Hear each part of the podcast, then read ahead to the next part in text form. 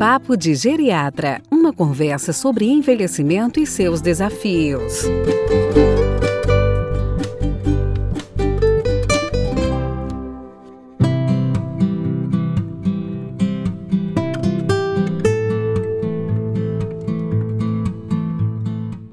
Olá, pessoal. Esse aqui é mais um Papo de Geriatra e no episódio de hoje eu trouxe para conversar com a gente a doutora Maria Ercília Souza.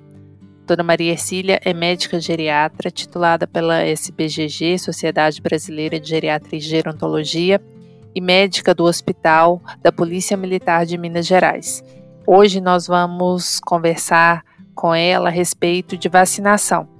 A doutora Maria Ercília deu uma excelente aula no Congresso Mineiro de Geriatria e Gerontologia, que ocorreu em agosto do ano passado, e ela conseguiu explicar de uma maneira bem didática a respeito das vacinas indicadas para os idosos.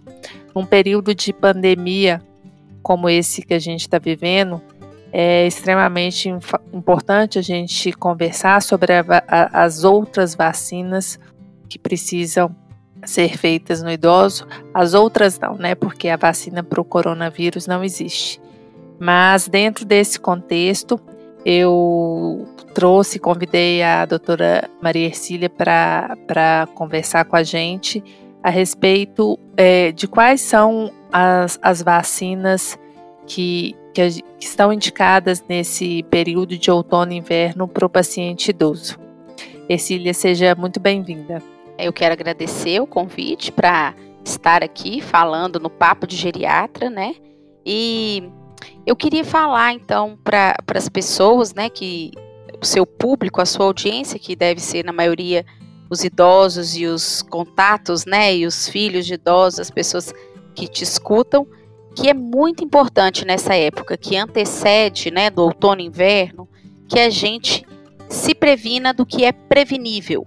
Porque com essa pandemia do coronavírus haverá uma pressão gigante sobre o sistema de saúde, ou seja, vai aumentar muito a procura por consultas de pronto-socorro, por necessidade de internação e por necessidade de leito de UTI.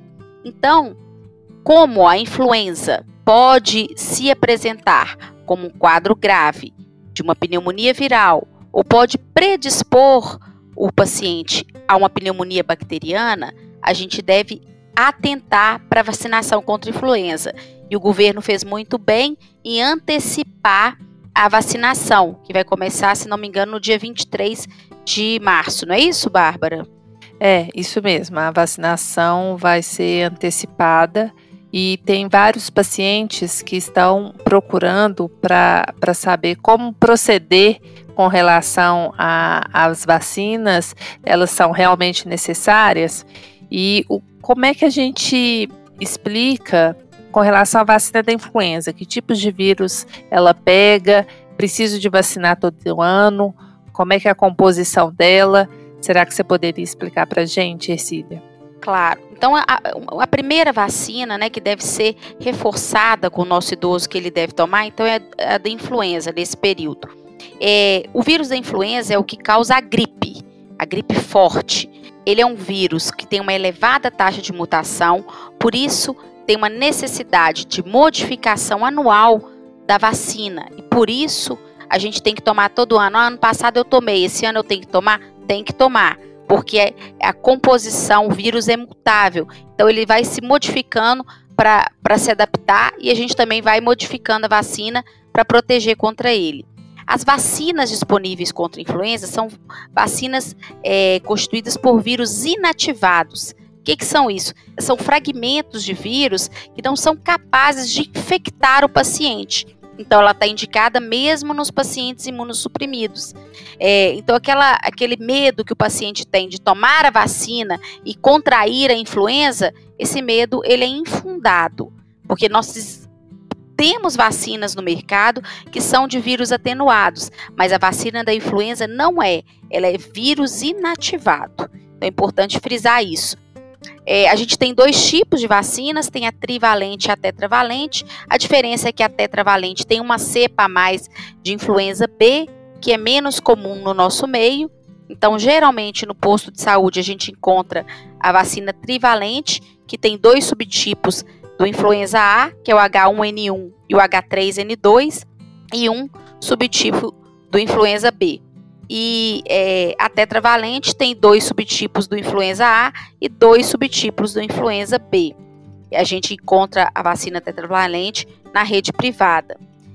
É importante frisar, Bárbara, que além da gripe, essa vacina vai prevenir contra pneumonia viral primária e as pneumonias bacterianas que são decorrentes daquela daquele quadro de influenza e diminui a imunidade do indivíduo, fazendo com que ele fique suscetível à colonização bacteriana e desenvolvimento de uma pneumonia bacteriana. Então já está mais que comprovado que as vacinações é, de grandes populações, principalmente dos idosos, diminui morte e internação por quadro respiratório.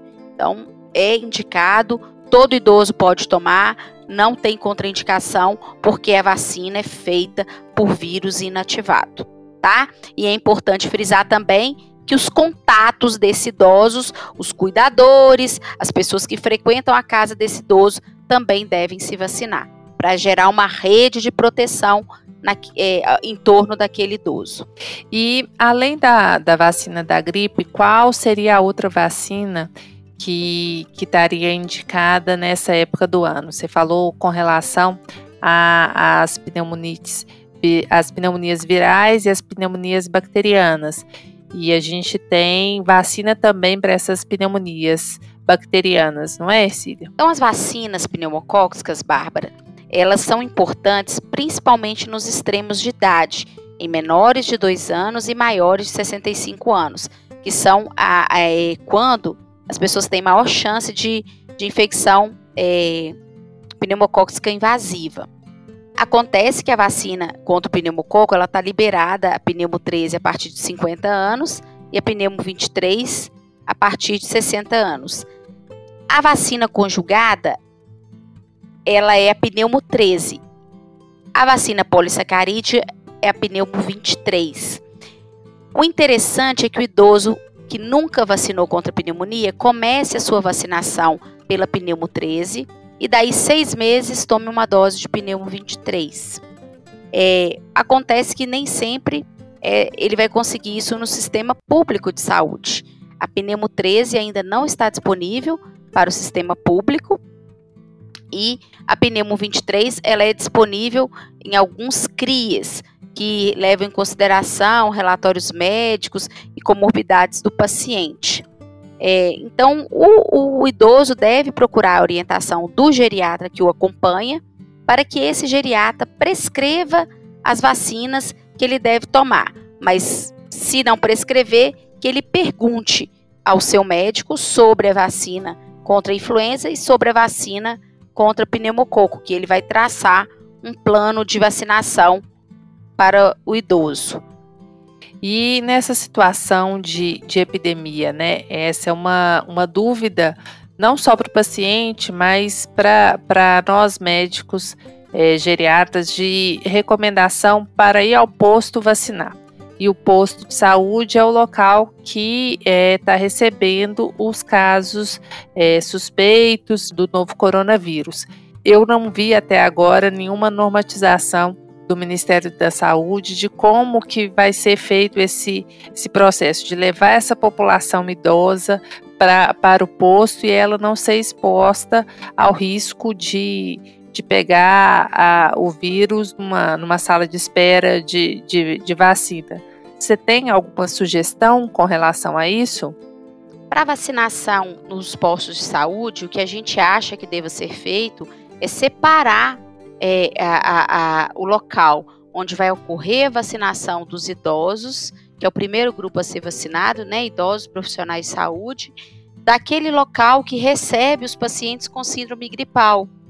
Então, assim, é, que o local onde será realizada a vacinação seja o mais arejado possível e que tenha uma entrada diferente, uma saída diferente, para minimizar o risco de contaminação desses idosos. Aqueles idosos que não puderem sair de casa, tentem a vacinação domiciliar, porque assim terão menor risco de contágio por outras é, síndromes gripais, entre elas o coronavírus. Isso é extremamente importante, Ercília, né? Porque o nosso paciente idoso, ele vai de 60, 70, 80, 90, 100. Tem o idoso robusto e o idoso frágil. E misturar essas duas populações num momento como esse não é a, estratégia, eu acho, mais, mais adequada, né? em locais também que poderia ser feito fora do posto, em algumas praças, algum local aberto, eu acho que também seria uma alternativa. O que, que você acha? É, é uma alternativa, uma boa alternativa, né? Que quanto mais arejado o lugar, mais amplo, menos é, é, rico em maçanetas, em portas, menor a chance do, do paciente se infectar. É, e que aquele paciente que tiver condições de solicitar vacinação domiciliar na rede particular, talvez também seja uma opção, porque se ele não tiver sido vacinado contra o pneumococo, pode tomar a vacina de influenza e a vacina antipneumocócica no mesmo momento, né? Só que a, a vacina contra o pneumococo está disponível mais na rede privada. Muito obrigada, Maria Ercília, pela sua presença aqui no nosso podcast, eu falo nosso porque ele é papo de geriatra e isso inclui várias geriatras também. É, esse mês, é, esse episódio está participando de uma campanha que é o podcast é delas 2020 e é em homenagem ao mês de março, que é o mês das mulheres, incentivando as mulheres a nessa iniciativa de, de publicarem e de fazerem mais podcasts. E é, a gente tem muitas outras vacinas para a gente falar, mas por causa da, da situação é, atual, eu, eu preferi perguntar e intensificar mais sobre as vacinas que são mais importantes agora no período de, de outono e inverno. E aproveito para agradecer sua presença. E se você quiser deixar algum contato para os ouvintes, para entrarem, marcarem uma consulta com você é, ou mandar um e-mail, se esteja à vontade, tá, Maria Cília? Então, quem precisar falar comigo, eu estou no meu consultório, o telefone é 3785 3693 e meu e-mail também está disponível aí para qualquer dúvida, é Maria Ercília, S de Souza, arroba bol.com.br. Eu agradeço a oportunidade, a Bárbara é uma grande amiga, amiga da vida, da medicina, da geriatria. Desejo ela muito sucesso no Papo de Geriatra e espero ser convidada no, novamente para poder falar para você sobre vacina, sobre outros assuntos eh, em relação ao mundo da geriatria. Muito obrigada, Bárbara. Por nada, Ercília, é um prazer e tem muita coisa para a gente falar aqui. O podcast só está começando e vamos esperar essa, essa tempestade passar e a gente vai poder abordar ainda vários, vários assuntos. É, obrigada a quem nos escutou e eu aguardo vocês no próximo episódio.